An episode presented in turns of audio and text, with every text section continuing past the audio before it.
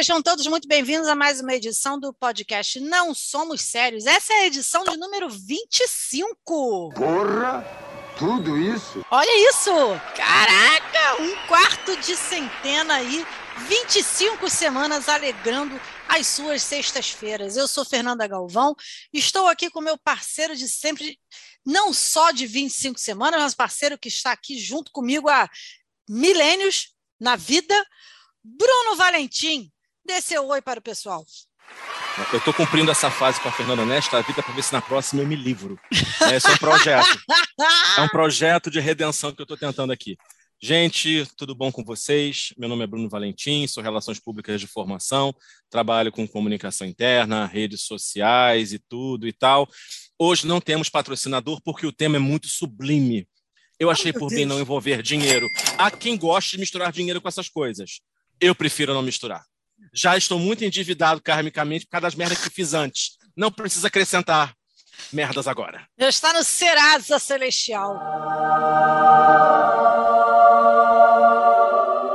Exatamente. Já parcelei, já não, já, já fiz renegociação, não paguei a parcela da renegociação. Tô aí, nessa moratória, né? E o ruim da, da, da, do Serasa Celestial é que ele não caduca com cinco anos de dívida. Não. Essa dívida não caduca nunca. Ou você paga ou acabou, já era. E já que a gente está uhum. falando de aspectos celestiais da vida, vamos chegar aí ao cerne da questão da semana. Nossa conversa de todas as semanas, de muitas risadas e muito júbilo, e por que não dizer, de muitas diversões e traquinagens, vai ser sobre religiões, mais especificamente o lado curioso das religiões. Pense bem pois um dia vamos nos encontrar. Aí primeiro alguém Polêmica! vai dizer assim... Cancelamento! Aí alguém vai dizer assim, Caraca, Galva, mas olha só, o Leandro Hassum tem um sketch falando sobre, sobre religião, tal, que eu particularmente acho, acho engraçado demais. Eu morro de rir. A gente não está plagiando ninguém aqui, não. Pelo contrário, acho até que é uma espécie de homenagem, mas a gente também não está plagiando porque a gente vai além. Eu queria colocar aqui de cara é, uma colocação que é o seguinte: a gente não está zoar a religião, tá? Até porque a gente nem quer ser cancelado nem nada disso, não. Hum. Mas, na realidade, assim, a religião, se a gente for parar para pensar, de uma maneira geral, elas são todas muito maneiras, né? São todas muito legais, são todas, tipo, pregando amor às outras pessoas. Blá, blá, blá. O que estraga, o que zoneia, o que tumultua é o ser humano. É verdade.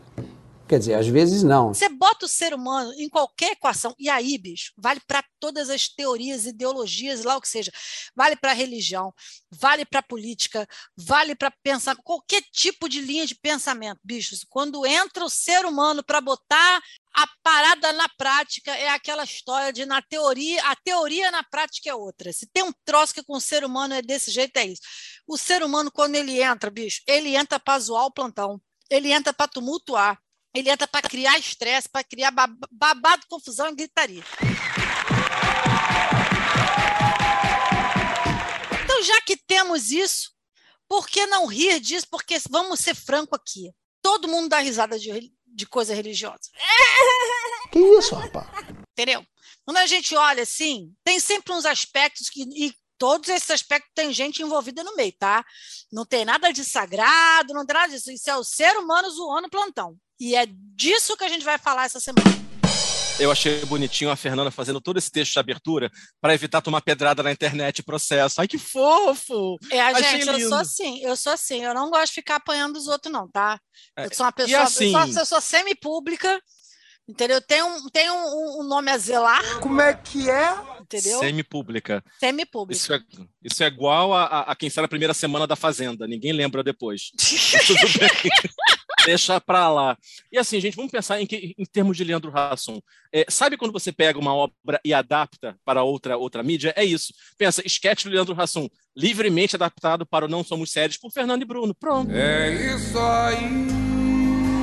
E a gente não ganha nada com essa porra, gente. Então tudo bem. Exatamente, porque né, a gente sabe, sabe que a gente, a gente ganha assim, tá? A gente ganha uma coisa muito incrível com esse podcast todas as semanas. Ridículo e vergonha. Humilhação. Humilhação. É isso que a gente, é para isso que a gente trabalha todas as semanas. É para isso. E aí, de cara, antes a gente entrar no nosso tema, eu quero colocar aqui o seguinte: esse programa está indo ao ar nessa sexta-feira, e na semana que vem, como a sexta-feira é Natal, a gente vai subir o podcast na quinta-feira. Fabiana, não corte os pulsos, gravaremos com antecedência. Não fique desesperado. Somos legais, pensamos Corta a cena da Fabiana em posição fetal no chão, gritando: Não, não, eu queria fazer um Chester, não vai dar tempo. Exatamente, não fique desesperado, vai dar tempo de Não, com, você a gente, editar. com que a gente paga ele, não dá nem para ele comprar o Chester. Então acho bom ele perder essa esperança de editar o programa. Porra, meu. Olha lá. Exatamente. Na sexta-feira, entre Natal e Ano Novo, não teremos podcast. Oh. Chama-se ócio criativo. É verdade. Mas voltaremos na primeira sexta-feira de janeiro, mais conhecida como dia 7 de janeiro. Aliás, dia do aniversário do meu filho mais novo, Leonardo. Vamos começar aqui no nosso tema dessa semana, que a gente, tá, a gente já anunciou que vamos falar sobre o lado curioso, por que não dizer pitoresco, das religiões. E aí eu vou começar a falar dessa que já durante muito tempo foi considerada a religião oficial do país. Né? Antes do país ser um, um Estado laico, nós tínhamos uma religião oficial que era o catolicismo.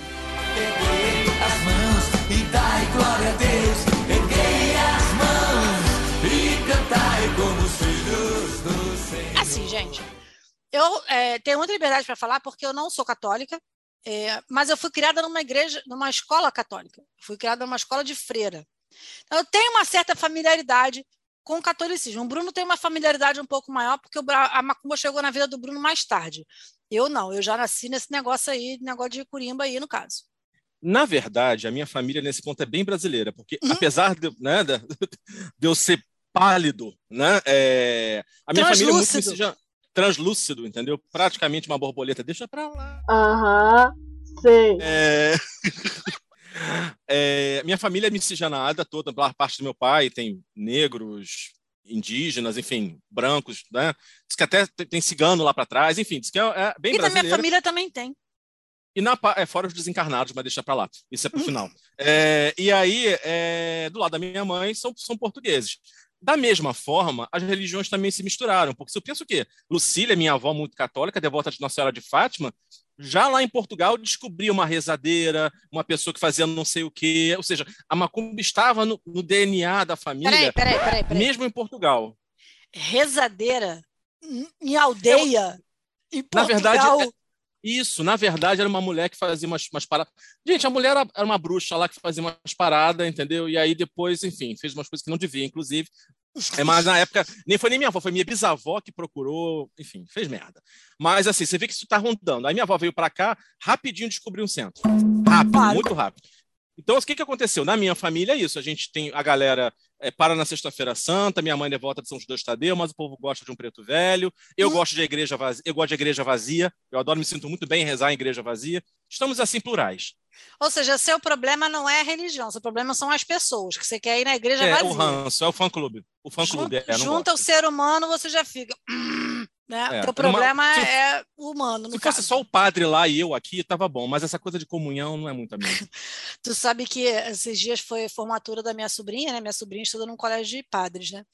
Aí o, o meu filho mais velho, que é agnóstico, se diz agnóstico, agnóstico barra ateu, não sei direito o que, ele é, porque eu não entendo a diferença, não sei, enfim. O agnóstico diz que é impossível afirmar com certeza se Deus existe ou não. Já o ateu é quem não acredita em Deus e nega sua existência. Eu queria o garoto dentro do centro para o garoto chegar a essa altura da vida dizer na minha cara que é agnóstico, mas tudo bem.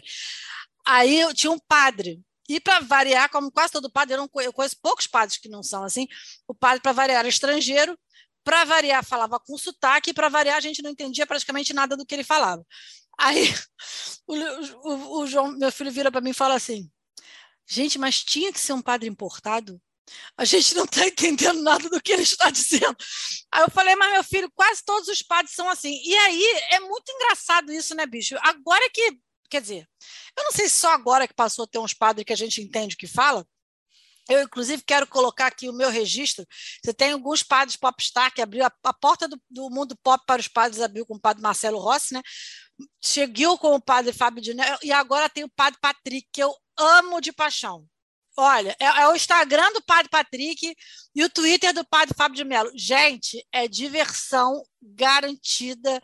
Ou seu clique de volta. Gente, eu amo. E a melhor parte é uma diversão abençoada. Você pode rir à vontade e não vai para o inferno. Isso é muito Não é? legal. Não é? Ai, gente, eu amo. Adoro os dois. Padre Patrick, beijo. Beijo, me cita, me marca no Instagram, Padre Patrick. Até porque se você me marcar, a gente vai ficar famoso, que aí o no- nosso no cérebro vai bombar, né, gente? Vamos combinar, porque o padre é pop demais. Meu Ele é Deus do céu. Né, o Padre Patrick é maravilhoso. Mas o Bruno colocou aqui uma parada na pauta que é verdade, que é falando em Padre Patrick, falando em Padre Patrick, Padre Patrick odeia crossfit e crossfiteiros, mas ele não reconhece que a Igreja Católica foi precursora do crossfit. A Igreja Católica foi precursora do crossfit, não foi isso, Bruno? É, assim, na verdade, agora eu estou pensando aqui, a Igreja Católica é precursora do Decathlon. Porque se É você pensar, não é, porque não é só a questão do senta, levanta, abaixa na igreja, faz abdominal, volta, levanta peso, não não é dentro da, da igreja. Tem também assim, as promessas, por exemplo, a minha avó, por conta da asma do meu irmão, subiu a escadaria da penha de joelho. Eu te garanto que os glúteos da minha avó ficaram na melhor forma naquele período. Gente, te promessa é muito o- católico, né, bicho? Que o condicionamento da minha avó naquele período ficou maravilhoso, porque ela subiu aquela escadaria da penha de joelho por conta de uma promessa que ela Caraca! fez. É, Sério? eu acho que vou começar a fazer isso, vou fazer promessas, vou fazer promessa e assim, vou segunda a sexta na academia, vou evitar chocolate por seis meses, de repente assim eu consigo. Mas você sabe que eu conheci uma mulher que ela, ela, teve, ela teve uma gestação primeiro e o bebê nasceu morto. Quando ela engravidou de novo, ela não contou para ninguém que ela tinha engravidado de novo, e ela fez uma promessa que se o neném nascesse bem, para o neném nascer bem, ela ia passar a gravidez inteira sem comer chocolate. E ela é muito alucinada por chocolate. Eu imagino que deve ter sido muito difícil, porque na gravidez a gente fica com os hormônios meio descacetados sabe? Ficar com os hormônios meio malucos. Eu, eu, pelo menos, na primeira gravidez, eu queria comer as paredes, né? À toa que eu fiquei parecendo a grávida de Taubaté, né? Cabiam umas cinco crianças na minha barriga, né? Mas, enfim, ela, ela fez essa promessa. A minha avó, ela fez uma promessa. Para de rir, Bruno! Eu tô aqui. Fernando é o play center da gestação. A promessa para dar certo tem que ser assim, nesse nível assim de sacrifício. Promessa fácil para fazer mica. Você vê, a, a, essa menina que eu conheço, ela ficou a gestação inteira sem comer chocolate. A minha avó, Zezé, não sei se, tu, não sei se você lembra, mas a minha avó Zezé, ela, quando a minha mãe tinha 15 anos, ela fez uma promessa de que ela não ia mais cortar o cabelo, porque minha mãe teve um abscesso no dente e a minha mãe quase fez septicemia. E aí a minha mãe fez Desculpa, um... Fernanda, eu não tenho como lembrar disso, porque eu tenho 44 anos, a sua mãe fez 70. Então, não, realmente. Porra, deixa não... eu terminar meu raciocínio. Mas você conheceu minha avó e com as tranças dela. Você chegou a ver a trança da minha avó comprida? Sim, sim. Então, era por causa disso, porque na, minha avó fez uma promessa que ela não ia cortar o cabelo mais. Quando ela ficou velhinha, eu não dava mais para ela ter aquele cabelo todo, não conseguia cuidar, aí ela foi lá bater um papo com o padre, e o padre pegou e liberou ela da promessa, aí ela cortou o cabelo curtinho.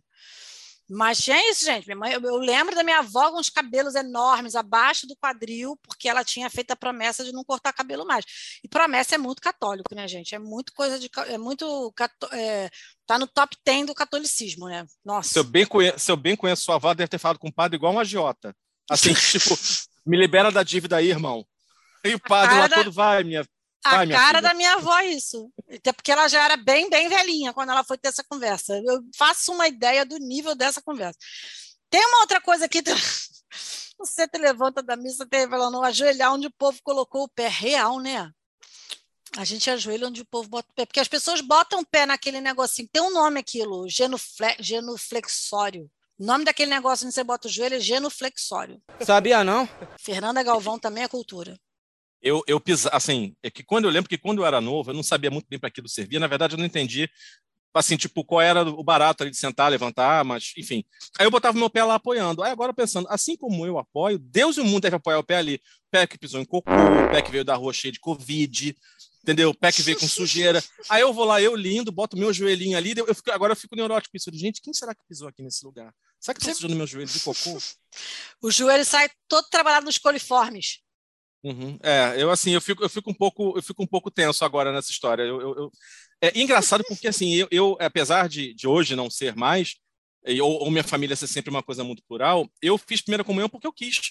Mentiroso! Né, a gente foi batizado, assim, É, fiz. Assim, na verdade, bom, na verdade também assim, não havia muita opção. Você a gente pode gostar de tudo, mas tem que batizar, tem que não sei o quê, tem que não sei o que lá. Mas assim, mas na época eu lembro que eu fui fazer, eu fiz porque eu estava afim também. Não foi uma coisa, em, ah, eu estava sacrificando, assim, era um sacrifício enorme. Eu curti fazer lá o catecismo, gostei, assim, foi legal, assim, não teve nenhum. Aqui depois não fez mais sentido para mim. Mas assim, não foi uma, não foi tipo aquela coisa, você vai fazer nem que eu tenho que te espancar para você aceitar Cristo. Entendeu? Eu vou te matar, mas tu morre cristão. Eu assim, não foi exatamente assim. Eu vou contar aqui uma coisa para vocês. Como eu já falei no começo do programa, eu não sou católica, nunca fui. A minha, é, o meu pai é espírita kardecista, a minha mãe foi- é, a, a minha mãe é espírita também e foi criada por uma mãe umbandista, minha avó era umbandista. Então a gente não foi, a gente- eu não sou católica, nunca fui, apesar de ter estado em colégio de freira, eu não sou católica. Como não sou católica, não fui batizada na igreja, nem eu, nem minha irmã. Nasceu meu filho mais velho o meu ex-marido de família católica. Chegou para mim e perguntou: Fernanda, para minha família é super importante batizar o neném, não sei o quê. Eu falei: tá bom, vamos batizar, não faz problema nenhum. Depois ele decide o que ele vai fazer da vida dele, virou esse garoto agnóstico. Mas, enfim, vamos batizar o quê? Escolhemos esta Adiantou criatura. porra nenhuma, né? Pois é, ah, escolhemos esta criatura que divide o programa comigo e Emília Jales, aquele ser iluminado que ainda fala com a gente, sabe, sei lá, Deus, por quê? Para serem os padrinhos. Gente, por que, que eu fiz isso? Vocês não têm noção do quanto eu sofri galhofa por causa do curso de padrinho, porque existe um curso de padrinhos. Na metade do curso de padrinho, essa criatura vira para mim e fala assim: olha só, você tem noção de que todos nós aqui a nossa vida está resolvida. Você não é você não é batizada? Esquece céu, querida. Esquece céu. Fernanda. Fernanda é uma sem terra do plano espiritual, entendeu? Porque ela não é batizada. Ela é pagã. Então, ou seja, ela vai ficar no limbo. Uma vez que o Papa há pouco tempo acabou com o limbo, Fernanda não tem para onde ir, vai ficar circulando aí. Eu resolvi Fernanda- minha vida. Eu resolvi Vai minha vida porque eu Madureira? ba- não, porque eu, eu batizei na macumba. Então vocês vão pro céu, eu vou para o anda, meu bem. Não eu vou vai. para o anda, É, entendeu? Vou lá. Eu vou lá com meus eu guias, que sou- vai ser bem divertido também, tá? eu sou muito batizado, eu posso escolher. Eu sou muito batizado. Eu, eu só perco para Esmeralda, mas assim, eu sou muito batizado. Eu posso escolher. Se eu quiser ir para o céu católico, eu vou. Se eu quiser ir para o Anda, eu vou. Se eu quiser ir para nosso lar, se me aceitarem lá. É, tá. Eu- vai para nosso lar pra caraca. Tu, tu vai ver É. o nosso lar que tu vai, se eu sou pessoa co- ruim. Colônia Umbralina, nosso lar, né? O nome da parada. Agora, tu botou aqui uma parada que realmente real, né? Medo de morder o dedo do padre na hora de comungar. Tu sabe que eu tenho uma frustração muito grande que é provar Eu o fiquei. Osha. Eu nunca provei Osha. Eu- é uma frustração que eu tenho, gente. Aí todo mundo fala, ah, mas não tem gosto de nada. Dane-se, você sabe que não tem gosto de nada. Eu nem sei, nunca provei. Não sei como é que Eu, é. eu, eu não sabia como me comportar. Eu só comunguei uma vez na primeira comunhão. Você vê que não, não fui um bom católico, né?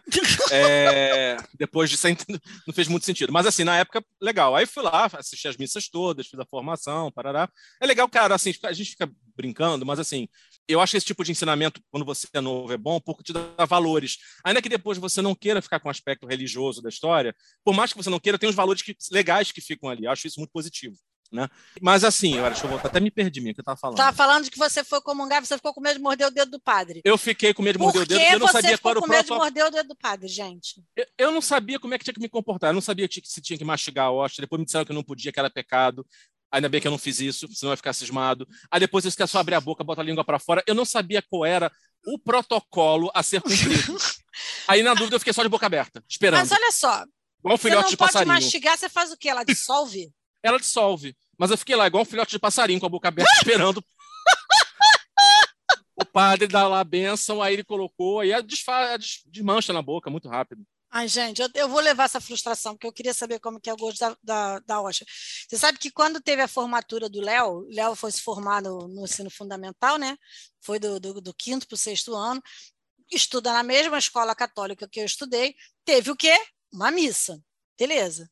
Aí eu percebi que eu não sei o que que Leonardo faz naquela escola, porque ele não entendia patavinas de missa. Eu acho que eles não, não levam mais as crianças para missa na, na escola como levavam no meu tempo, porque Leonardo não fazia a menor ideia do que estava acontecendo naquela missa.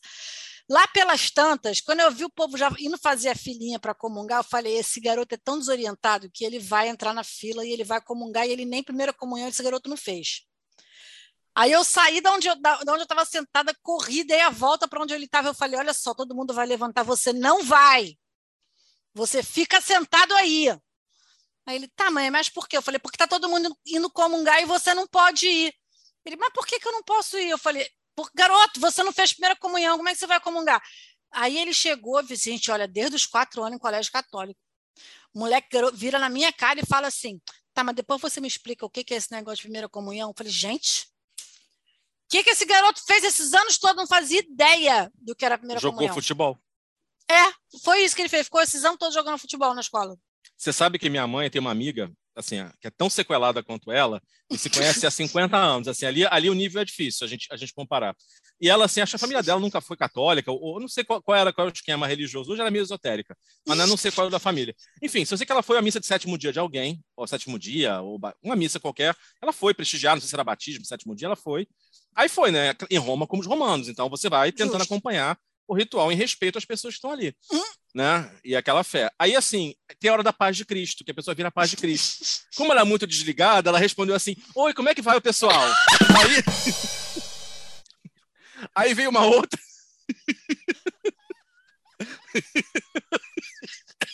Aí veio uma outra pessoa e falou com ela a paz de Cristo. Ela, oi, tudo bom? E pensando, gente, as pessoas me conhecem de onde? Vera, você tá tão esquecida. Você não consegue lembrar, essas pessoas todas te conhecem. Aí depois de algum tempo nesse, nessa sofrência, de algum tempo nessa sofrência, ela foi, ah, eu acho que deve ser algum ritual que eu não tô Ai, reconhecendo. gente.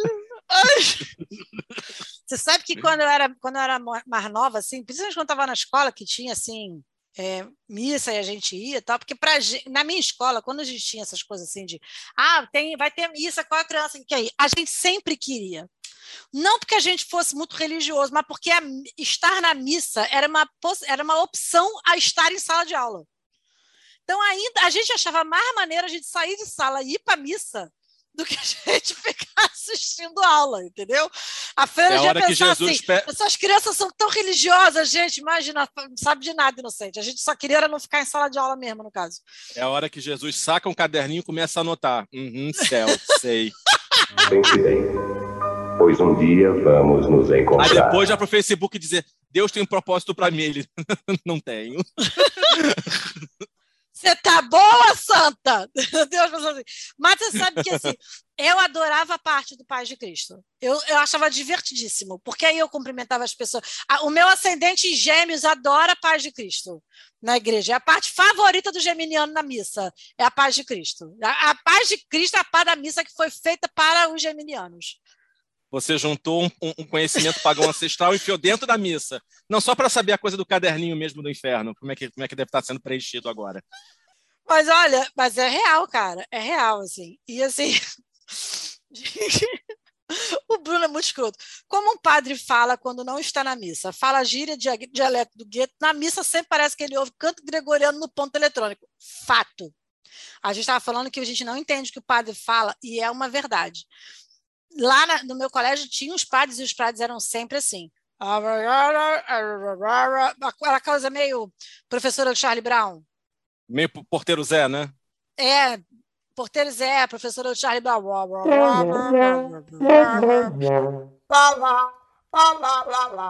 Mas o maneiro é que as pessoas na missa normalmente elas já sabem o, o script.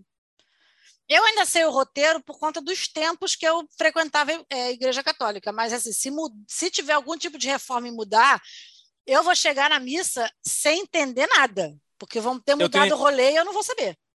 Eu tenho a impressão que, assim, antes da missa começar, o pai tá lá. E aí, gente, tudo bem? Como é que vocês estão? Tão felizes? Maneiro, show, uhul, irado. Aí, quando bateu o crachá de padre, na hora que passou no ponto, ali, que, né, que, que vê a coisa do padre mesmo no, no banco de horas, apareceu que passou a matrícula lá, aí começa.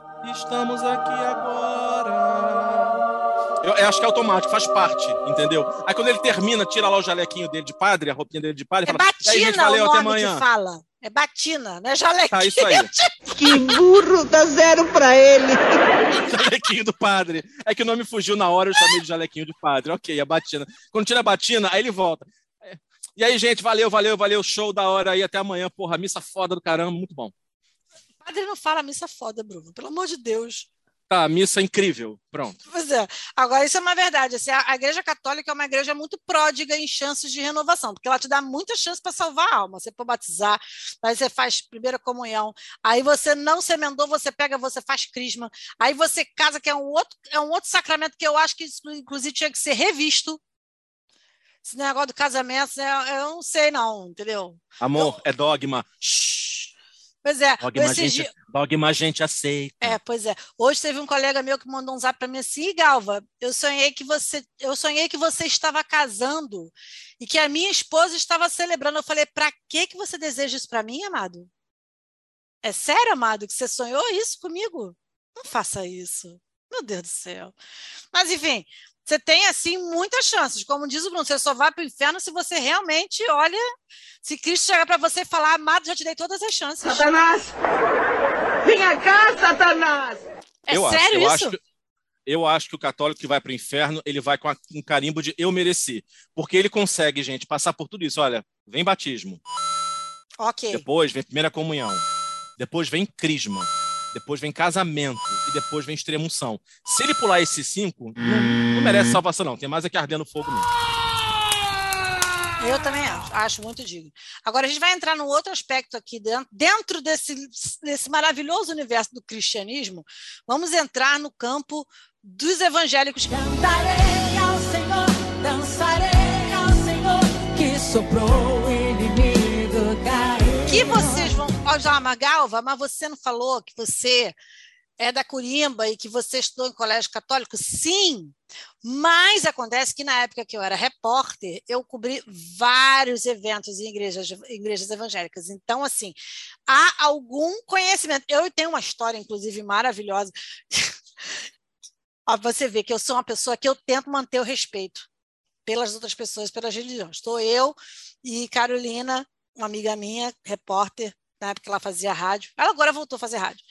E aí a gente foi fazer uma, uma pauta, tarde, igreja lotada, uma igreja dessas ah, gigantes, igreja evangélica gigante, cheia pra caraca, muito cheia, muito cheia. A gente estava acompanhando um político que estava lá. Beleza.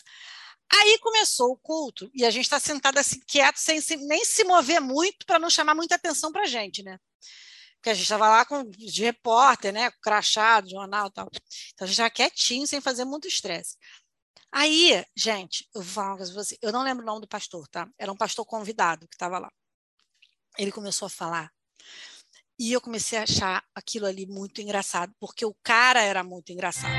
Eu não vim de Cuiabá aqui para brincar. Eu vim aqui porque Deus tem marchambam e depois que Deus fizer essa Deus vai me usar para fazer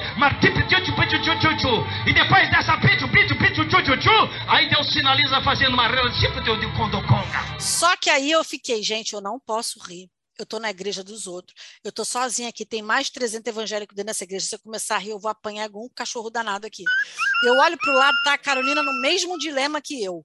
Morrendo de vontade de rir, sem poder rir, porque estava comungando do meu pavor de apanhar na igreja do povo. E, e o homem falando as coisas mais bizarras e a gente com vontade de rir, com vontade de rir. Aí eu comecei a reparar que as pessoas no, no redor estavam rindo. Aí eu falei, ah, então é para ser engraçado mesmo.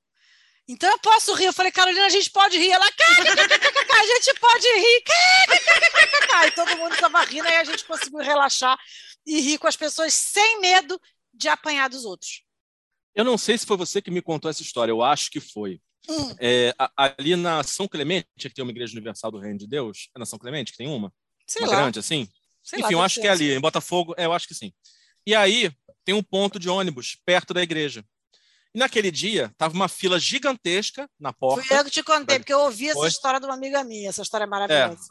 É, e aí tinha uma fila gigantesca e o pastor estava empolgadaço expulsando Satanás. E ele estava realmente, é, Imbuído. como eu direi, com- comprometido com essa causa. E aí começava. Estava lá o- a criatura no palco, lá, né, no, no- no altar. É, e aí ele pegou e botou a mão na cabeça. Você vai embora desse corpo! Você vai sair! Aí toda a fila do ônibus parou para assistir, porque, né? Cinema em casa. Aí tava ali assistindo. Aí hora ele falou: O demônio saiu! Aí todo mundo, o demônio saiu! O demônio saiu! E aí foi por ali! E aí ele apontou para a porta da igreja. A fila saiu correndo, desfez puf, na porta. Acreditando ou não, ninguém quis ficar no caminho Gente. do demônio que estava sendo expulso. Mas olha só, vamos lá. Calma, não terminou. E quando a fila voltou, ela voltou assim. Até a porta da igreja tinha gente, pulava e continuava depois da porta, até o ponto de ônibus. Porque ninguém queria ficar na saída, ali no, no corredor de Satanás, esquina com São Clemente. Mas olha só, vamos lá, vou falar aqui um negócio para vocês.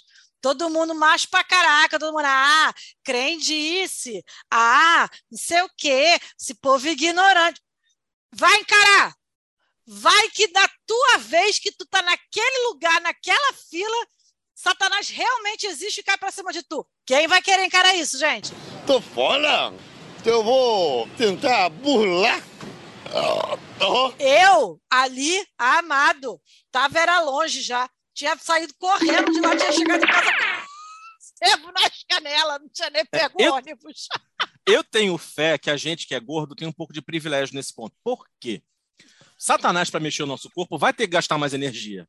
Pensa, Ah, vai. ali- encara um hipertenso, encara um diabético, encara alguém com uma, qualquer tipo de sequela circulatória. Pensa, como é que vai fazer? Não dá, acho que desiste, passa, pega o primeiro. Aí isso é Satanás chega e divina. fala: não, gente, olha só, vai, vai me dar muito trabalho isso. E, aliás, justiça divina. Se Satanás escolher os crossfiteiros primeiro, eu acho que é justiça divina. Ajuda o maluco, tá doente! Vem! É verão o ano todo, vem, compadre! Vem, vem, negativo! Tá comigo, porra! Negativo, vamos! Mais uma mais! Vai, quero mais! Porra! Tá saindo da jaula o monstro, porra! Eu acho. Eu acho, eu acho de não dá para correr, tem mais, mais tempo na Terra. Olha, olha só. Eu acho que é um casamento perfeito aí. Agora, tem uma- um item aqui na pauta que é por que todo cantor gospel acha que está no American Idol? Gente, isso é real. É um negócio assim. Porra! Como é que é? É umas coisas meio assim, né? Não- Eu não, não entendo isso. É, eu acho que é o seguinte, na verdade, é como essa coisa é muito influenciada pelos Estados Unidos, deve pegar, de tentar emular aquela coisa gospel do Harlem. Só que a gente tem que entender o seguinte, que aquele idioma e aquela cultura combinam com essa forma de cantar. Nosso idioma é outro, nossa sonoridade é outra, então você tem que encontrar uma outra forma. Não adianta você pegar, e, porque é diferente, olha só. Oh, oh, oh, Jesus Christ, oh Lord. Olha só que animado, legal, missa do Harlem. Aí aqui fica, oh, oh, oh, Jesus Cristo. Não tem, não funciona igual. Você não está no The Voice, você não está no American Idol. E outra, canta baixo, porque Jesus não é surdo, Jesus não usa aparelho auditivo Telex. Você sabe que eu sou uma pessoa afortunada, porque eu moro do lado de uma igreja, né? Uma- de uma igreja evangélica. Eu não sei qual é o nome, porque eu acho as todas muito parecidas e tudo tem o leão na, ca... na, na foto, no desenho. Tem umas três, quatro, cinco, sei lá. E eu tenho um leão tatuado no braço, já um monte de gente já vai me perguntar se eu era evangélica por causa desse bendito desse leão. Não, amada, é porque é o nome do meu filho. Não tem nada a ver com a igreja. Mas, enfim, é do- exatamente do lado do meu prédio. Eu não sei o que, que o pastor fez. Eu sou muito fã desse pastor aqui do lado, porque ele investiu pesadamente em isolamento acústico. Porque eles fazem vários cultos aqui do lado e a gente não escuta nada. Sabe que é nada? A gente não escuta nada. Eu tenho, von- eu tenho vontade, qualquer dia, se eu vou lá na igreja, vou perguntar, pastor, ó, curto o senhor pra caramba. Nem te conheço, mas já te considero pacas. Falando agora um pouco sério, eu, eu, a gente fala evangélico, evangélico, evangélico, mas uma coisa que eu acho muito legal nos evangélicos, de uma forma geral, é o senso de comunidade. É, eles têm isso muito forte, essa coisa da, da irmandade dentro da, da Ah, igreja. é? É o, é o fulano que diz que trabalha para fulano, é o fulano que ajuda não sei quem. Isso é muito forte. Eu acho, essa é uma parte que eu acho muito positiva. A parte do, cantor gospel eu não gosto, não. É né, quase que uma tenta cantar- maçonaria, né? Isso assim, né? mal comparado. É, não sei. Não sei. É maçom sei. que tem essas coisas que você indica os. Eu não sei como eles se falam entre si, porque também antigamente era segredo você ser maçom. Hoje em dia, essa maçom tem até assessor de imprensa, né? Nunca não entendo isso, gente. Tipo, Quando eu era criança, era tipo o maior segredo você ser da maçonaria, uma parada assim, nova ordem mundial, os negócios secretíssimos. Hoje em dia, gato, cachorro, maçom, tem página na internet, tem, tem página no Facebook, maçom com foto. Os caras tiram foto, botam na internet. Cadê o segredo, gente? Cadê A o selfie. segredo, gente? A selfie, eu no meu ritual secreto. Pá, É? né, no Instagram. Como assim, gente? É uma esculhambação. A internet veio para esculhambar tudo mesmo. É impressionante. Agora, tem um Sagração de item, cavaleiro nos stories. é, agora, tem um item aqui que é maravilhoso, sensacional, que são xingamentos crentes. Gente, Adoro. xingamento crente. Ninguém xinga feito crente. Boca de Lázaro, vai te converter, terra seca! Dos infernos. É a coisa Porque mais é- maravilhosa. É uma ofensa elaborada. Como ele não usa palavrão, ele faz umas frases elaboradas para dar o mesmo sentido. Isso é muito maravilhoso. Eu- uma- teve um vídeo que vazou que foi hilário, que é um- um- dois evangélicos, um homem e uma mulher brigando na rua, discutindo. Gente, chegou uma hora que as ofensas eram frases inteiras. Ah, vai em paz, sua filha de Jezebel, irmã de Gedeão, que pecou na Eva sagrada do, do Pentecostes. Matadora de profeta. E o cara vai. me- A outra, ah, e você, serpente da Babilônia. E aí começava. E assim, eram ofensas incríveis, dá vontade de você gravar. Porque não tem xingamento, não tem um puta que pariu, não tem um vai merda. Não, Não tem. a coisa é elaborada, entendeu? E, e essa é, começa, não sei, é, sei lá, vergonha de Jeová, filho de não sei quem, serpente de Eva, Filho de uma Maria Madalena. não sei que, meretriz da Babilônia, enfim, vai botando umas paradas. Eu acho muito maneiro. Acho, Tu acho muito sabe um post que volta e meia aparece no Facebook que eu amo, eu perco tudo, eu paro horas para ver os comentários, aquele assim, é, cite passagens da Bíblia com memes. Tu já viu esse Ah, tipo tá, de post? tá, tá. Ai, gente, é muito bom. É sempre o melhor. Aí, tipo assim, é, como é que é? A, é, a- a- Adão, Deus, depois de ver que, a, que Eva e Adão comeram a maçã, e a- aí o meme assim, olhando para ele todo assim, Uma cara meio de- maravilhoso. hashtag chateado, né? muito maravilhoso, gente, eu adoro esse negócio. Agora, tem um capítulo à parte aqui, dentro desse capítulo evangélicos, que a gente tem que citar, porque eles são o espetáculo em si, que são os testemunhos de Jeová. Eu já tive uma empregada que era testemunho de Jeová. E é, é uma, é uma religião muito difícil, porque eles não podem um monte de coisa, é, eles se privam de um monte de coisa, não pode fazer festa, não fazer festa de aniversário, não pode fazer um monte de coisa. E eu acho muito esquisito. Aí, Bruno fala uma coisa, que realmente o cara que é testemunho de Jeová ele tem muita fé. Porque só com muita fé para você acordar de manhã cedo, no domingo, para tu estar sete horas da manhã na porta da casa dos outros, batendo na porta das pessoas e sendo xingado. Eu, eu falo para vocês uma coisa: você tem uma vantagem de morar em prédio, é que as pessoas não batem na tua porta. Se a vantagem de você morar em apartamento é essa. Depende, se for de escada, sobe. Porque lá no, no Lins, lá no Lins, no conjunto, sete horas da manhã, domingo. Aí eu, eu acordava mais cedo, mesmo que todo mundo, aí tocava lá, e ó, e assim, tem uma estratégia. Porque normalmente é ou é uma senhora muito elegante, que fala muito bem com uma pessoa mais nova, ou é um cara muito bonito que fala muito bem com, também com um aprendiz, né? Sempre, acho que são sempre duplas, né, que fazem a, a coisa. E assim, começa a falar, chega uma hora que você tá ouvindo, cara, você tá meio assim, tipo, cara, que legal, assim, você tá meio hipnotizado. E aí. É, é o sono. Você está com pode sono, ser. entendeu? Aí você vai induzindo. É isso. Aí eu peguei, e aí eu, aí eu, assim, uma vez eu comprei aquela a Sentinela. Eu acho o nome Ai, da meu revista. Deus. É a sentinela. Aí eu falei, bom, tudo bem, foi embora. No domingo seguinte voltaram, porque a Lali compra. E aí lá ele escuta. E aí voltou, aí foi despertar. E na terceira vez meu irmão levantou e acabou com essa graça. que não, não tem ninguém aqui não, aqui ninguém vai, vai comprar revista nenhuma não. Pá! Fechou a porta e aí nunca mais voltaram. Tem um item aqui, porque eu não vou, eu não vou tomar conhecimento desse item sozinho, tá? Pra- Porque eu, e eu quero deixar bem claro que isso vem da mente doentia dessa pessoa que divide aqui. Ele coloca assim: Testemunhos de Jeová, como é o treinamento do missionário? É tipo Monstros S.A., com todo mundo correndo atrás de uma porta? Gente, ele escreveu isso. Eu não tenho nada com isso, mas eu confesso que eu ri muito porque eu fiz a imagem mental disso. Confesso. Cara, mas deve ser muito. Assim, porque a gente não tem como. Você pensa em testemunha de Jeová, você pensa em porta. Não é, não é uma, uma associação automática. É igual um jogo de associação: comida, brigadeiro, viagem, sei lá, eu, no meu caso, São Paulo, testemunha de Jeová, Porta. porta. E não dá, é muito forte, cara. Toda vez que eu escuto, inclusive, aquela música, batidas na porta da frente, É o tempo. é uma testemunha de Jeová. Não é o vento, nada. É domingo, sete horas da manhã. Eles acordam Tá equivocada, amada. Não é o vento, é a testemunha de Jeová. Gente, mas olha só, eu realmente espero que eles tenham razão e que tenha um lugar no, no céu para essas pessoas que acordam domingo. Porque para ela estar às sete horas da manhã batendo na minha porta, imagina a hora que ela acorda. Desper- desperta, bem vestida, arrumada, cheirosa. Toma banho, se cinco. arruma, toma café. Acordou às 5. Miseravelmente, né? Porque se ela morar longe, amado, pensa aí. Mas eu, eu, eu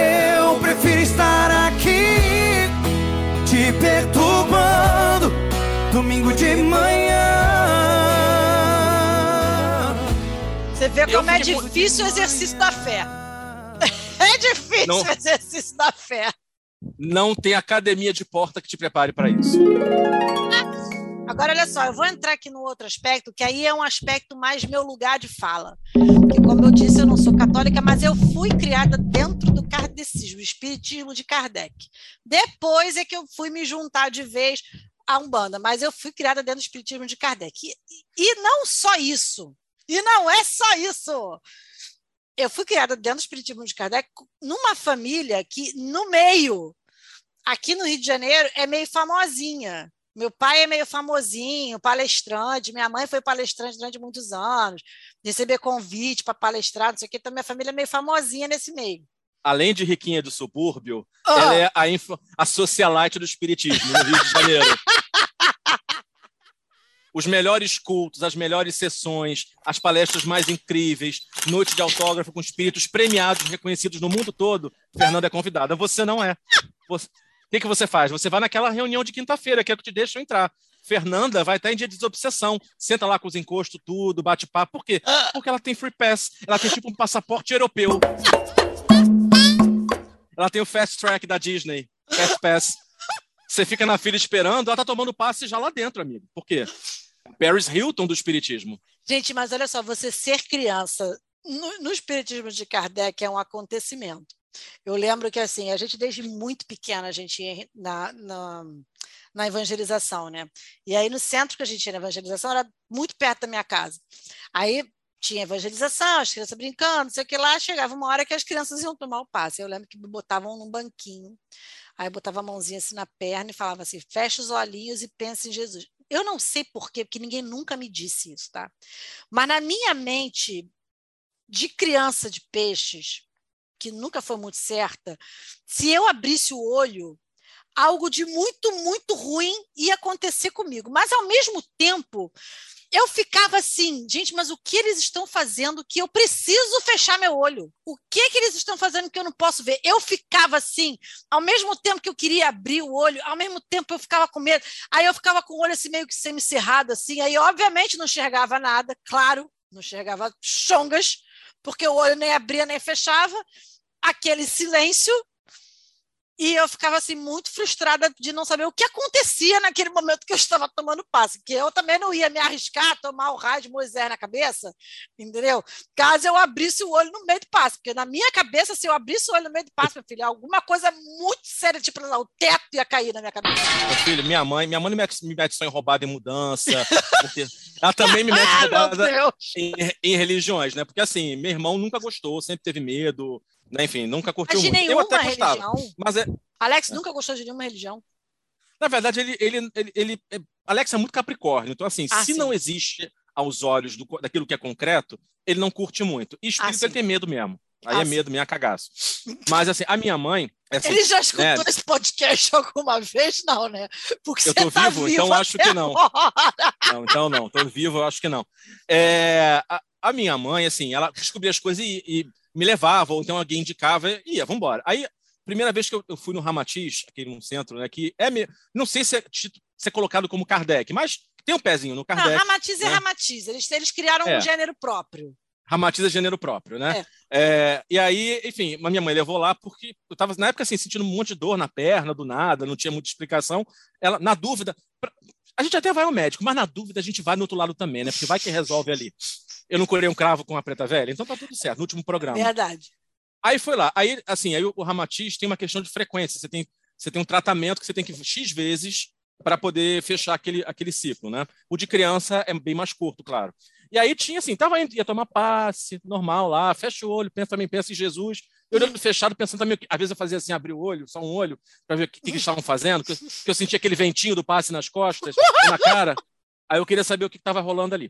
Bom, mas aí teve o dia da, da desobsessão, primeira vez. Para quem nunca ouviu falar disso, desobsessão seria o equivalente é, espírita do, da- do exorcismo. Não é a mesma coisa, mas é o, mais Sessão do próximo que a gente pode chegar. Sessão do descarrego. Sessão- é, é a coisa mais próxima, né? Não é o mesmo princípio, mas é a coisa mais próxima. Aí tô lá, deitadinho, né? Boto uma, um, uma manta. Eu, eu não sabia, fui de preto. Olha que coisa, amador. Gente! É, uma Amador. Também 13 anos, tinha calça preta. Aí o cara me cobriu com lençol branco, minha mãe ali pertinho. Aí ficava um médium doutrinador e o médium incorporador do meu lado. Aí começa a rezar aquela coisa toda. Vamos chamar o irmão que está perturbando a vida dessa criança. Aí eu que nunca tinha visto nada desse gênero, só conhecia até uma umbanda ou outra, mas eu achava, eu achava folclórico, achava aquilo curioso, assim, né? Ai, meu Mas Deus. assim, a, a sério não. Eu que nunca tinha ouvido falar daquilo, não sabia como funcionava, só escuta assim: devolve a minha perna! Aí eu pensei, mas eu não peguei a perna de ninguém. meu filho, minha hora, olha, o meu cu espiritual e o meu cu físico trancaram que o ectoplasma não passava. Não passava ectoplasma, não passava fluido, passava nada. Aí eu, que porra é essa? Aí assim, eu quero a minha perna de volta. Aí contou uma história, enfim, provavelmente, né, para quem acredita de uma vida passada e tal. É, enfim, e seguiu o seu caminho. Coincidência ou não, a tal da dor na perna passou.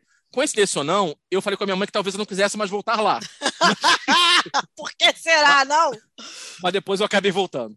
Ai, meu Deus. Não, mas é, cara, tem, tem isso, assim, é, você ser, ser criança no movimento espírita é, é, é muito, assim, peculiar. E tem um aspecto aqui que é, mui- é muito de, espírito, de, espiritismo de Kardec. Por que todo mundo força a dicção e a emoção na hora de palestrar? Gente, fato.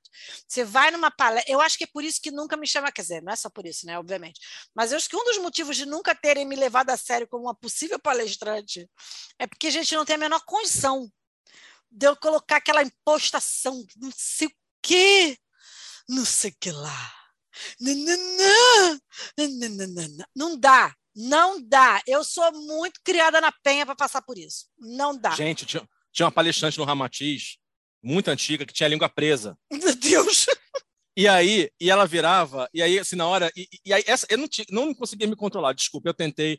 Ramatiz, me perdoe, Kardec, me perdoe, mas não dá. Porque, assim, ela falava com intervalos longos e reflexivos. E aí, uma hora, teve uma vez, eu não esqueço disso, a Adriana também eh, ouviu essa história, ou foi numa outra palestra que ela fez a mesma coisa e lembra disso. Como diz aquela canção, a vida é bonita, é bonita e ah, é não. bonita. Assim, Ah, não, gente. Desse não, jeito. para. desse jeito, eu falei, cara, não, tô- não tô conseguindo, tá um pouco E aí forte você demais para mim. soma isso, aí você soma isso a um outro aspecto que também é muito próprio do espiritismo de Kardec, que é os nomes. Você vai ler qualquer romance espírita, qualquer livro, não sei o quê, os nomes parece que você tirou, sei lá, de algum dicionário do século XIX, do século XVIII, entendeu? É tudo assim, emerenciano, Anacleto, Lísias, é, Ataúfa, Austregésilo. É, são são uns, uns troços assim. E o cara, quando Gente, ele vai. os falar- Marcelos não morrem, os Marcelo Marcelos não, não morre. falecem, os Tiago, Paulos não. Tiago, Tiago. tem na Bíblia, mas não tem em, em livro espírita. Tem na, tem na Bíblia que é diante de Cristo, entendeu? Mas não tem em livro espírita. Olha só como é que são as coisas. Não, Vai tinha um que era, um era negócio desse. irmã Flúvia. Aí eu falei, gente, o que, que é isso, meu pai eterno? Quem batizou esse espírito desse jeito? Pois é, gente, não tem a menor condição. Não, e você tem também o vocabulário, né? Porque o vocabulário, para você, gente, olha só, para quem nunca leu nenhum livro, seja da codificação, que são os livros de Os Kardec, clássicos, os É, clássicos. é, é, chama codificação, Bruno, não são os clássicos, é uma codificação. Os livros de Kardec, livro dos Espíritos, do Evangelho no Espiritismo, obras póstumas, Gênesis, lá, lá. É a, Já ouvi é a falar. Já está familiarizado. O nome disso é a codificação. Aí você tem a codificação e você tem mais um monte de outros livros que são romances espíritas, são outros livros. Tal. São, é, tu- tudo. Você vai pegar qualquer um deles, amado, você pega, e você pega também um dicionário, querido, porque você parece que quem escreveu foi o Michel Temer, com todas aquelas próclises, ênclises e mesóclises. Porque Parece você a prova do Enem, Parece a prova do Enem, prova do, sei lá. Como é o nome? é Instituto Rio Branco. é, do Instituto Rio Branco, exatamente. Organizado pela CESP, que se você errar duas, você, anula uma certa. Um erro anula um acerto. É isso aí. Um erro anula uma certa, exatamente. Porque, gente, caraca, o que que são, o que que é aquilo? Eu não sei por que isso. Eu não sei se é para parecer que é, assim, tipo, muito erudito, sabe? Tipo, muito superior. Eu não sei. Eu não sei. Não, eu, eu- eu prefiro acreditar no seguinte: que esses espíritos que começaram, escreveram na década de 40, Hum. da última vida foi, sei lá, 1800 e pouco. Então eles puxam aquilo. Só que eu acho que até para isso eles carregam. Porque a necessidade de você ler num texto a vicissitude do réprobo. Aliás, espírita usa vicissitude como se fosse orégano. Toda hora tem uma vicissitude. Adoro uma vicissitude. Em cada página tem as cinco vicissitudes. Fernanda acaba de infartar e o pai dela, palestrante, vai dar na minha cara. Aniversariante vai dar na minha cara. Parabéns, João Batista. É. Agora, tem- eu vou pegar aqui um outro item aqui. Mãe amantíssima e desvelada. Gosto É. desse também. Pelo amor de Deus, né, gente? Aí vocês percebem se tem condições de eu virar palestrante alguma coisa dentro desse meio. Não dá. Tem a menor Se condição. vocês, se vocês se lembram bem, mãe de Fernanda é palestrante. Aquele episódio, mãe de Fernanda no centro. Meus irmãos em Cristo, nós aqui temos que trabalhar o perdão e a evolução, porque a meta é o plano espiritual, é o mestre altíssimo. Fe... Guilhermina, na realidade, quando Fernanda sofre alguma ameaça, cadê a arma? Cadê a arma? Eu vou fazer esse filho da puta, eu vou matar tudo. Cadê a arma? Esta é a realidade. Agora, olha só, eu vou pegar um item aqui da pauta para já passar o gancho para falar deste, deste particular e já fazer o gancho para o próximo particular, que é o seguinte: a gente acredita, tá? A gente acredita na imortalidade da alma? Acredita. A gente acredita em reencarnação? Acredita. A gente acredita em espírito? Acredita. Mas como disse o Bruno aqui na pauta, espírito é igual terremoto, né? Porque existe que tem que acontecer do meu lado. Porque a gente, a gente acredita, mas a gente tem cagaço. Por isso que a gente tem gato em casa, porque quando faz um barulho esquisito em casa, é o gato. O A gato gente- é o alarme do espírito. Né? É o gato. Não é o espírito. Não, não é o espírito, é o gato. O gato tá do teu lado. Quem está aí? É você, Satanás? Não, é o gato, o gato. Miau, pensando na amada. Não sou É, eu, mas não. o gato às vezes te sacaneia também, que às vezes ele vira pro corredor escuro do nada e começa a fazer. Aí tu fica mais em pânico ainda, achando que ele tá vendo espírito. Cara, isso é muito real. Eles fazem isso, eu acho que eles fazem isso de sacanagem, sabia? Pra você ficar com Fazem. cagaço. Eu acho que eles, Eles fazem de conversam sacanagem. Sai entre eles correndo assim, do nada. Vamos zoar a Fernanda? Porra, vamos zoar ela hoje? Bora, bora, bora. Vamos sair correndo, olhando pro nada como se estivesse vendo dúzia de assombração. Bora, bora. Certeza que eles fazem isso, gente. Certeza. Mas Quer enfim, falar comigo? a gente. Exatamente, a gente. O cu tranca, gente. Quer falar comigo? Olha só, manda uma cartinha num centro de espírito para Bruno. Olha, eu vou ler a cartinha, vou ficar emocionado. Quer falar comigo? Eu posso, pode sonhar, chega no meu sonho. Normalmente vou estar sonhando alguma putaria, alguma baixaria, então é difícil, eu sei, eu reconheço isso.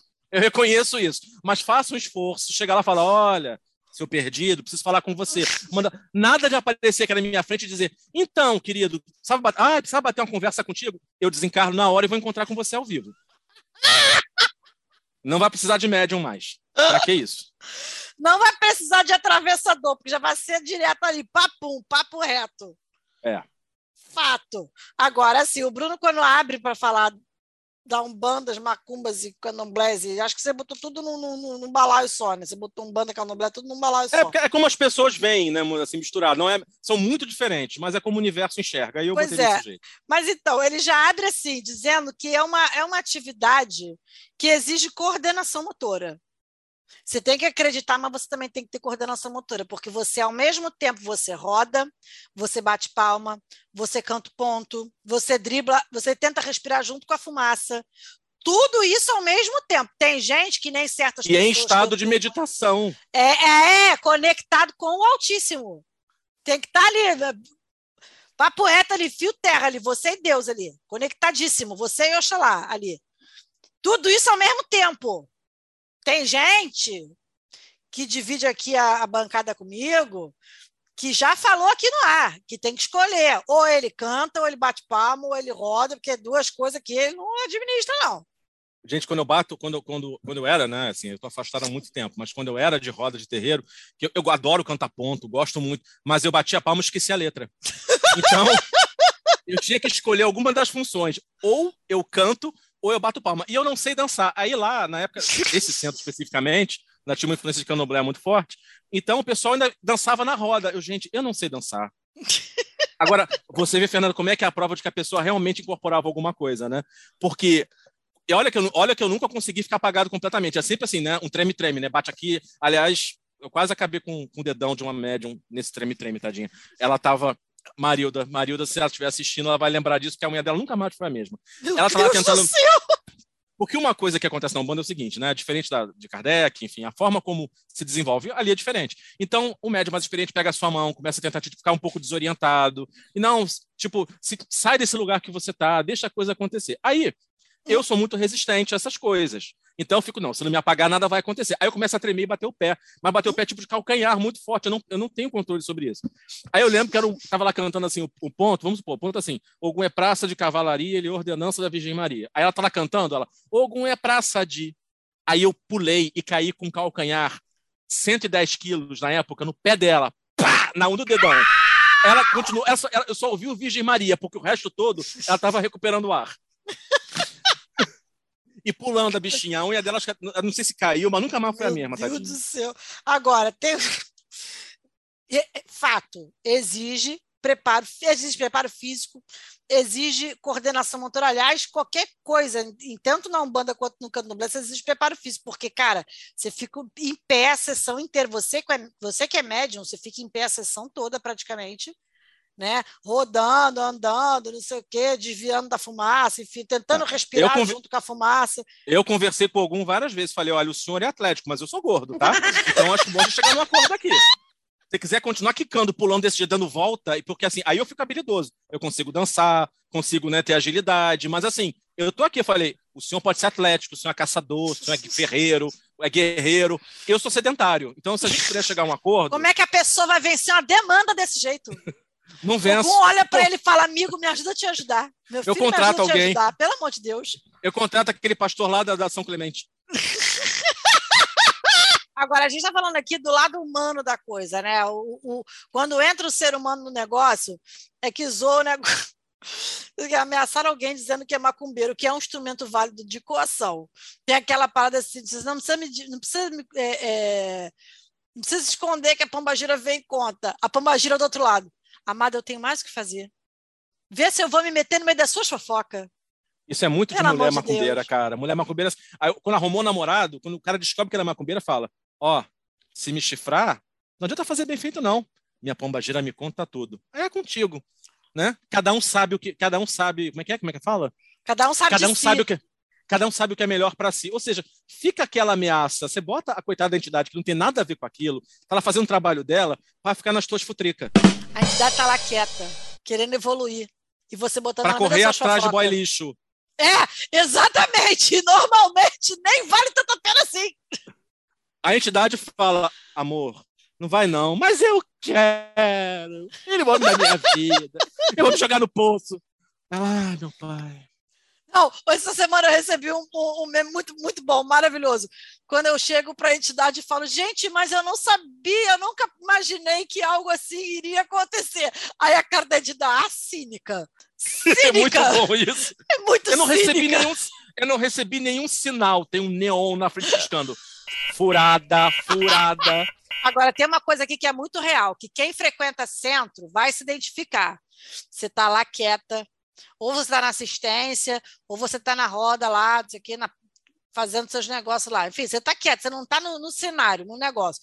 A entidade chega, pega uma reta de onde ela está, vai até na tua porta, até na tua frente e fala, ou chama teu nome, ou diz que quer falar contigo. Vou- eu não sei quanto a você, Bruno, mas aí imediatamente eu penso, meu Deus, qual foi a merda que eu fiz agora? Eu também. Não, pior, eu penso assim, me descobriram. Não, Não, é nem eu qual foi a merda que eu fiz, é eu sempre penso, meu Deus, qual foi a merda que eu fiz agora? Porque na minha cabeça, se a entidade vai me chamar, é para me dar um esporro, não é para me dizer uma coisa boa, entendeu? Você vê que a pessoa precisa de terapia até para ir para o centro. Não é para dizer uma coisa maneira, para dar um negócio, né? Para dar um alento. Não, na minha mente, se a entidade me chamou, é que ela vai chegar e falar, amada, o que, que você está fazendo na sua vida? Você, é É, isso que você está fazendo na sua vida, meu bem. Certeza que é isso. Eu sempre penso isso. Sempre. Não, e quando te chama pelo nome, eu tô assim, chama aquele moço ali pra falar comigo. Falei, ah, não, quero, não, não. Aí parece, parece, parece até quando estão apontando pra escolher no pique-esconde, sabe? Assim, quem vai, quem vai. Assim, você, eu não, eu não, eu não, eu não, eu não. Você. Aí né? você olha ao redor, não tem uns cinco moços aqui, não é comigo. Não, não vai ser comigo. Chamou o moço, tem uns cinco moços. Só tem você de moço. Não, não, tem uns cinco moços Gente, aqui, eu creio. Vou ter que falar de minha mãe de novo. minha mãe, no centro, lá no CCD, Meu Deus. ela, centro- eu, ela, Maria Lúcia, é o centro de uns amigos nossos, assim, né? É, aí estamos lá, ela. E aí, tá lá assistindo, cantando, enfim, celebrando aquela coisa toda.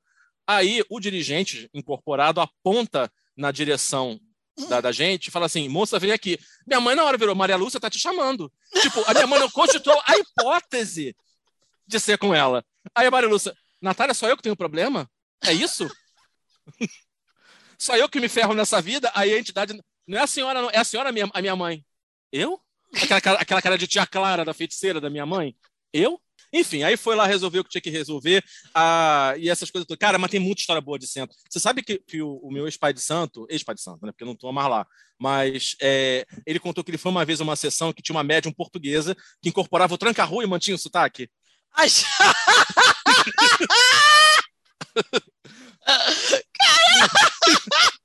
pior que ele falava, ele falou, cara, pior que ele, ele enxergava, né? Ele via, ele falava assim, eu tô vendo, ele está ali, realmente existe uma, uma presença, mas ela é tão forte que ela assim, ai, sabe?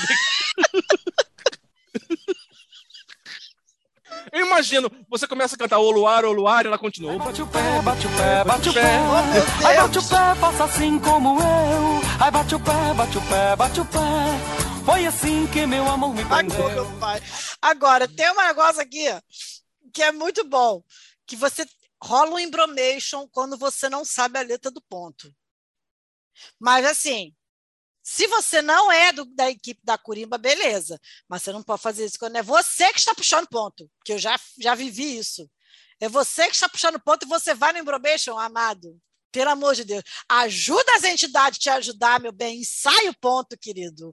Porque fica feio. É, Fica especialmente feio. aquelas, aquelas palavras que não são português, você não sabe muito bem, tu joga assim, Aruanda, aí tu joga Umbanda, você joga uma coisa que rima, pra tentar Anda. encaixar ali. Anda, Anda. é, Pelo amor de- Ananda. É, não, pelo amor de Deus, amado. Vai aprender o ponto, querido. Ajuda as entidades. Ajuda as suas entidades, meu bem. Pelo amor de Deus. Não, mas é, olha, essa coisa de o cara dizer, ah, vem, chama ela aqui que eu vou falar com ela, eu vou mandar um recado para fulano. Gente, eu, já, eu super já, já me dá uma angústia. Às vezes o recado é até bom. Eu, eu tenho que parar com isso, gente, porque às vezes o recado é bom, mas eu já fico naquela ansiedade achando, meu Deus, eu vou ter que reencarnar mais umas cinco vezes, porque eu já estou tomando esporro, da entidade de novo, meu Deus do céu. Já vai me dando Mas é- angústia o negócio, gente. Mas não é só, o, o, o médium também tem cagaço, porque o médium tá lá fazendo o trabalho dele. Aí ele incorporou a entidade, tá lá inconsciente, semiconsciente. Quando ele volta a si, que alguém vira, seu Exu deixou um recado para você, o médium fudeu. Você sabe que eu não sou, eu não, eu não sou, eu não, eu não, não incorporo, né? Na época que eu fazia parte do corpo mediúnico do centro que eu frequentava, eu, eu era do, do, do corpo cerimonial, que basicamente é quem organiza, é, é a, é a infra, entendeu? Traz o banquinho preto velho, traz o pote, traz não sei o quê, serve a água, a gestão de recursos. faz a gestão dos recursos e, e, por que não dizer, do andamento da coisa, né? Então eu não, eu não incorporava, mas eu tenho um negócio que o pessoal ficava rindo de mim. Olha, você vê, você vai para o centro querendo evoluir e você vira alvo de chacota das pessoas, porque eu choro. Eu sou uma pessoa que chora à toa, tá? Durante muito tempo eu não fui assim, mas de uns tempos para cá eu voltei a ser. Sei lá, de uns 10 anos para cá eu voltei a ser assim. Eu sou uma pessoa que chora. Eu estou dirigindo dentro do carro. Se eu ouço uma música que por algum motivo me lembra alguma coisa, me emociona, eu choro dirigindo. Eu sou uma pessoa que chora por tudo e por causa de nada. Eu só não choro assim, vendo filme, não sei o que, é difícil. Agora, na vida, eu sou a pessoa que chora por causa de qualquer coisa. Não sei lidar com conflitos, porque também me dá vontade de chorar, ou seja, a pessoa é doente mesmo, no caso. E no centro, às vezes eu fico muito emocionada no centro, e eu, gente, eu choro sempre. Eu sempre choro. Eu já virei motivo de piada no centro. Ah lá, lá, vai chorar de novo. Ah lá. Eu sou a médium lacrimogênia, porque ah, eu tenho uns que uns veem, outros escutam, outros psicografam, outros dão passividade, e a Fernanda chora. Não, Fernanda, você está esquecendo uma habilidade sua, que é a sua Ah. habilidade de técnica da Sete Rio com as entidades. Vocês não sabem, gente, mas Fernanda faz manobra de entidade. Ela fica levantando a mãozinha. Não, o senhor roda por aqui, o senhor roda por ali. Só falta o apito. Agora, essa, coisa de médio, gente, terreiro tem muita história engraçada. É, nesse lugar que eu, que eu frequentava, lá em São Gonçalo, assim, gente, um pouco de. Você achou que era uma coisa e não é? É normal. Quando você está começando, então, é normal, faz parte. Só que, assim, você tem um momento, para quem não conhece nada, você tem um momento, tem abertura, tem defumador, tem abertura. Aí tem um momento que você canta para que os espíritos cheguem. Tinha gente que incorporava um defumador. Tava descendo da van, já tava, já tava recebendo. Incorporava até parabéns para você, Mickey Mouse. Poxa, parte o meu coração ver ele assim. Tá, que incorpora- viesse, cam- tá incorporando a- as ervas da Jurema, né? Porque a Jurema mesmo que é bom ainda não chegou, não tá na vez dela ainda.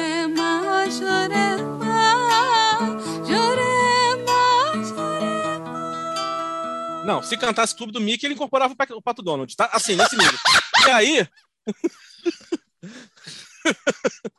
aí. Ai, vou ser preso, pior, vão fazer uma curva pra mim. Bom, Vamos fazer e uma aí. curva, vou fazer pra você, porque eu estou tentando manter a respeitabilidade desse programa. Quem está esculhambando é você. Cala a boca, deixa eu falar, deixa eu falar mal de ex-irmão de santo meu.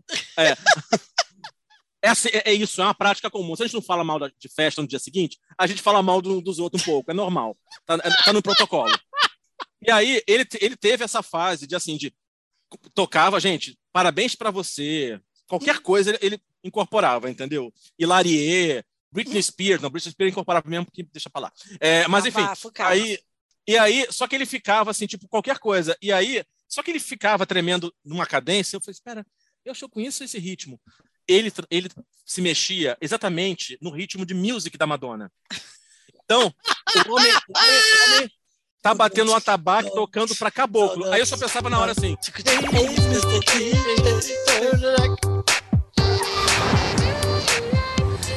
E aí, no meio da sessão, eu pensava isso. A pessoa Aí- devia estar pensando em coisas elevadas. Tá pior pensando naquele. Mas não era só eu. outros, meu Deus. A parte mais legal é que assim, eu olhava para meus padrinhos lá, lá dentro, Guilherme e Marilda.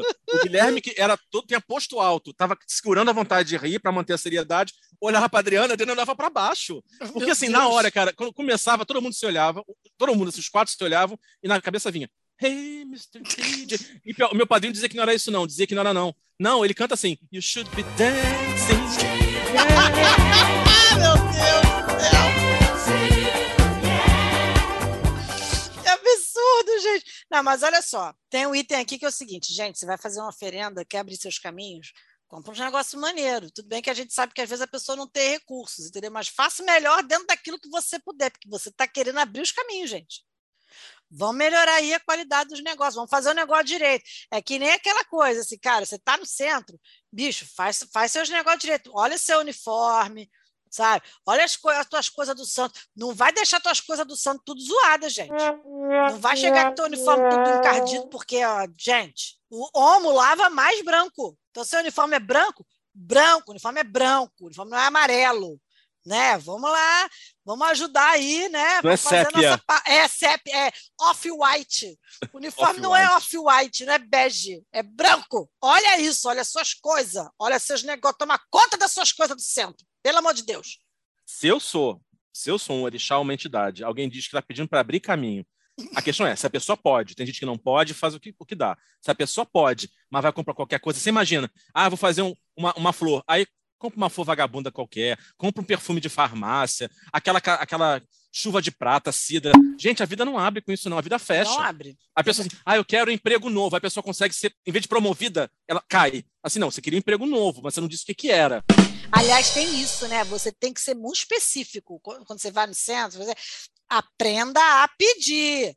Depois você não reclame porque houve uma interpretação esquisita. Tem Se você isso. virar assim, eu quero um namorado sem especificar, Ó, é, é igual edital de concurso, vale o que está escrito. exatamente. Exatamente. Olha, pelo amor de Deus. Agora, Bruno, ridículo demais, gente. Pragas e ameaças comuns, que de fato, gente, olha, se tem uma coisa boa para você regar praga para os outros, é religião de uma maneira geral, porque todas elas têm. Todas elas têm. Você olha assim, você quer manter alguém na linha, você vai ver qual é a religião da pessoa, você vai lá e pega a praga casada para a religião daquela pessoa, porque aí você sabe que aquilo ali vai fazer efeito. E fulano vai ficar na linha, fulano vai ficar na moral. Então tu sabe que a pessoa é, sei lá, da curimba, você não precisa falar nada, você fala Xangô há de fazer justiça. Joga aquilo ali pro universo, entendeu? Na verdade, você queria dizer tá vingança. dado. Você queria dizer vingança, mas como não pode, você diz, não, Xangô há de fazer o machado, não, pior, vai assim, o machado de Xangô há de cortar o mal e fazer justiça pelo que você me fez. Gente, o que ela está dizendo é o seguinte, eu espero que você se foda. Só que ela está é usando isso. um vernáculo apropriado. Isso É que tem nem todo- quando você todas tá as no- religiões. todas. É que nem quando você está no centro de Kardec, que o cara, você olha para você assim, pra, você olha para a pessoa e, e fala: a semeadura é livre, mas a colheita é obrigatória. Uou! Arrepio todo. Rapaz, rapaz, você já pensa assim: qual foi a merda que eu fiz agora? Ou então, tudo Deus, eu te é lícito, mas nem tudo é recomendável. Ai, isso, olha, isso é um negócio. Tu- tudo posso, mas nem tudo me convém. É, isso aí. Ai, gente, gente, olha, é muito triste. Você é uma criança que cresce ouvindo isso. A culpa entranha na nossa alma. Porque a crueldade, a crueldade, a covardia é o seguinte: a pessoa não chega para você e diz, tu fez merda. Ela não tem Não. coragem. Ela prefere plantar a sementinha do medo. É, e assim, no caso de Kardec, ainda bota uma culpa. Tipo, não importa, a culpa é sua. Né? Porque assim, você semeou desse jeito, tá colhendo, né? Fazer o quê? Mas assim, essas É ameaças um veladas. mundo de provas e expiações. Parênteses. Você quer aprender criança- pelo amor ou pela dor? Ai, caraca! Não, eu era criança, começa que eu não sabia o que era uma expiação. Eu achava muito esquisito, porque eu ficava, por que as pessoas espiam tantas outras pessoas? E aí é óbvio. Fofoqueiros. Fofoqueiros, é um mundo de fofoqueiro. Tô no lugar certo então, né?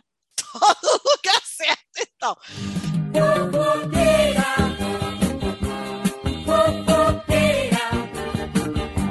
a vida dos outros e cuida da sua.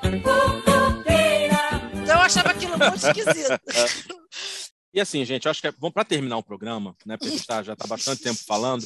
Uma coisa que você já deu para perceber: quando você está dentro, você percebe merda e você ri. Eu te garanto que os crentes evangélicos devem fazer piada um com o outro, os católicos devem fazer piada um com o outro, os judeus, todos os outros. Então, Fernando, eu queria que você terminasse contando aquela história para provar que vocês, pessoas evoluídas, Hum. na doutrina há tantos anos, filhas de palestrante, fizeram com uma pobre criança caminho da serra. Gente, olha só. Tem um contexto aqui. Não era ruindade nossa, tá? Quer dizer, era, mas não tanto. Excursão do centro. Todo mundo dentro, de, tipo, eram tipo uns três, quatro ônibus, tá? Todo mundo dentro desses três, quatro ônibus era espírita kardecista. Então, Teoricamente, todo mundo né, acreditava nas mesmas coisas, comungava da mesma fé, beleza. E tinha um garotinho chato pra caraca, que ele queria ir no mesmo ônibus que estava a galera, a gente era adolescente, sei lá. Ele queria ir porque queria ir no mesmo ônibus que a gente estava. E ninguém aguentava ele porque ele era um moleque muito chato, ele, ele era um garoto insuportável. Enfim, aí encheu o saco, os pais deixaram ele ir. Aí, só que os pais estavam no outro ônibus e ele foi no ônibus com a gente, beleza. Chegou um, um trecho da serra e era um, foi um, um período, foi um final de semana que estava muito frio. Chegou um trecho da serra que ficou aquele russo, sabe quando desce o russo? E aí fica aquela neblina e você não enxerga nada. O garoto olhava pela janela e ele estava distraidão, ele não viu a gente entrando no russo, porque ele estava distraído. Quando ele olhou pela janela, que ele viu a, a neblina, que ele não via nada em volta, ele começou a falar: gente, o que, que é isso? O que, que é isso, gente? Aí, o menino, não lembro o nome do cara, chegou e falou assim: Fulano, a gente está no mundo espiritual. O garoto, quê? Como assim? Como assim? É, Fulano, você tem que aceitar. E isso que está lá fora mostra que nós estamos no mundo espiritual. Agora a gente não tem como voltar. Gente, o garoto entrou num desespero achando que ele tinha morrido e que os pais não tinham. Mas eu quero a minha mãe. Fulano, você não tem como voltar. Seu destino agora é outro. Gente, o garoto. Dessa vida nada se leva. O garoto chorava tanto, o garoto chorava tanto que aí o cara que era tipo o chefe do ônibus, ele foi lá para trás para saber o que estava acontecendo. O a gente morreu! A gente morreu e a gente está no mundo espiritual. Aí ele, quem que te falou isso, fulano? Olha lá fora, a gente está no mundo espiritual. Caraca, a gente tomou um esporro homélico, assim, de, de proporções bíblicas. De esporro que a gente tomou. Mas, ó, o moleque ficou quietinho. E aí, na, na parada que teve o seguinte, ele correu pro pai e pra mãe, não voltou mais e passou a deu sossego pra gente. Ou seja, Objetivo alcançado. Vou passar mais tempo no umbral por causa disso? Certamente. Terei que purgar este pecado? Com toda certeza. Como muitos Ah, outros, né, gente? Porque é, Mas a- é para isso que a gente está aqui, né, gente? Mundo de provas e expiações. É para isso que a gente está aqui. Olha, torce pra gente estar certo, tá? Porque a, a gente só vai ficar lá o- no chá das cinco do Umbral tomando chazinho com a vista pro Vale dos Suicidas. Vão ficar ali por um tempo. Porque se quem tiver certo são os católicos evangélicos, é fogo eterno, amor. é não tem, fogo eterno. não tem, não tem salvação. Então reza para quando a gente abrir o olho, assim, hum, eu estava certo. É, pois, gente, pô, ai, por favor, gente. Será que isso significa que eu tenho que fazer minha reforma íntima? Eu tenho preguiça de reforma íntima às vezes, sabia? Eu fico pensando assim, se eu pensar isso, assim, eu fico pensando assim, puxa, eu até, eu, eu sou uma pessoa que tento agir direito, eu tento ser legal, não sei o quê, mas aí eu fico pensando, caraca, mas eu ainda tenho que encarar tantas vezes, me dá uma preguiça, dá vontade de falar assim, ah, não, quero não, vou ficar sentado aqui vendo o mundo passar. Fernanda, não consigo fazer dieta, não consigo parar de comer carboidrato. Tu acha mesmo que eu vou conseguir fazer reforma íntima? Uma, uma batata frita vence a minha resistência. O que dirá, o que dirá os pecados do mundo? Então, reforma íntima para mim não deu nessa não. O que tinha para vir veio e é isso aí. É aquele papo assim, olha só, Jesus, eu tento amar os próximos, mas tem uns que eu vou deixar para a próxima encarnação. Tem uns próximos que eu vou deixar ali no cantinho do pensamento mesmo, porque não, não dá. É demais para o Os meu próximos cavalo. que me- melhor distantes. É verdade. É demais pro meu cavalo. Gente, olha só. Eu vou encerrar. Semana que vem a gente vai fazer o último Não Somos Sérios dessa temporada. Depois a gente volta em janeiro. Vai ser especial. Vai ser o nosso especial de final de ano. Não Somos Sérios. Estamos preparando um baita especial para vocês. Vocês vão ver que vai ser caprichadíssimo. Vai ser ótimo. Vai ser babado, confusão, gritaria. Maravilhoso. Eu vou deixar meu beijo aqui, vou deixar Bruno se despedir de vocês. Beijo, gente. Fiquem com Deus. Eu agora tô preocupado porque para mim ia ser só mais um episódio. Agora a barra de expectativa subiu, eu tô um pouco tenso. Mas Então, gente, beijo, fiquem bem, fiquem com Deus, com o Buda, com Oxalá, com quem vocês quiserem, com ninguém também, se não tiverem afim, e até semana que vem. Beijo, tchau, tchau. Joga pro universo, joga pro universo.